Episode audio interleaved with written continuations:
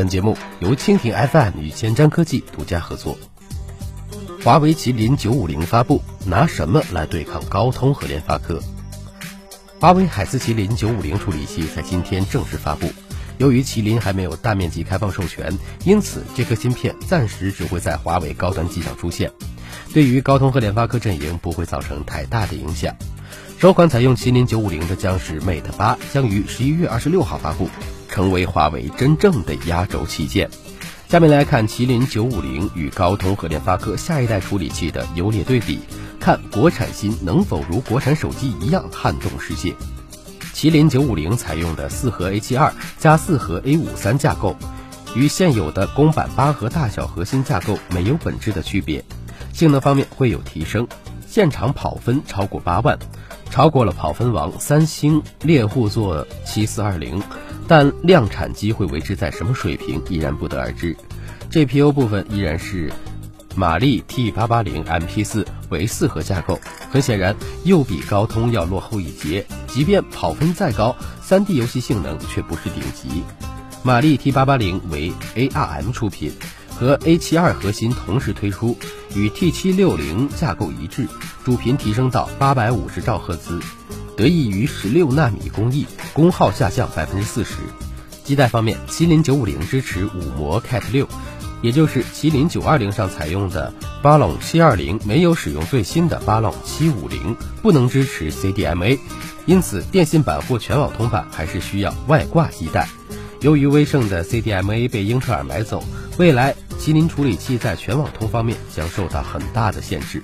高通在骁龙八一零上吃够了公版架构的亏后，骁龙八二零依然转用自主核心。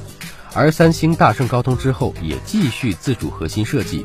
联发科锲而不舍地加大核心数量，推出十核心的 Halo X 二十。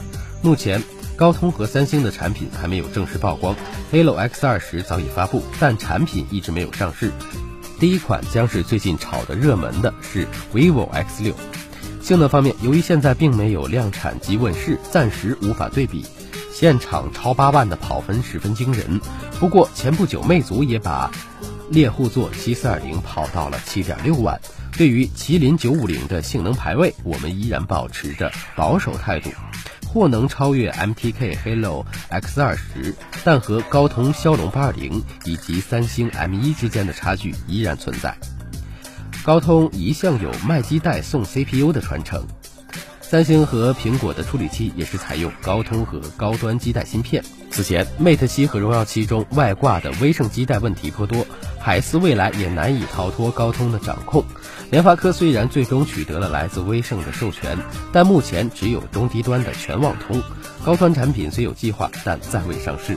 国产高性价比千元机红米 Note 二、魅蓝 Metal、乐视 ES 无一例外的没有电信版和全网通版。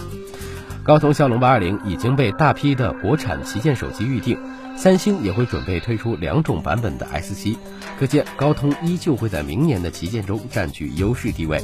从 Halo X 十的发展状况来看，联发科 Halo X 二十冲击高端难度不小，或将继续保持着高性价比路线。从目前的情况来看，麒麟芯片依然只会影响华为的产品，对于高通和联发科阵营无法造成太大的威胁。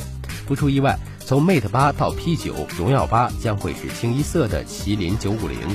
另外，采用麒麟九三零的最后一款 Mate S，面临的是一个非常尴尬的境界。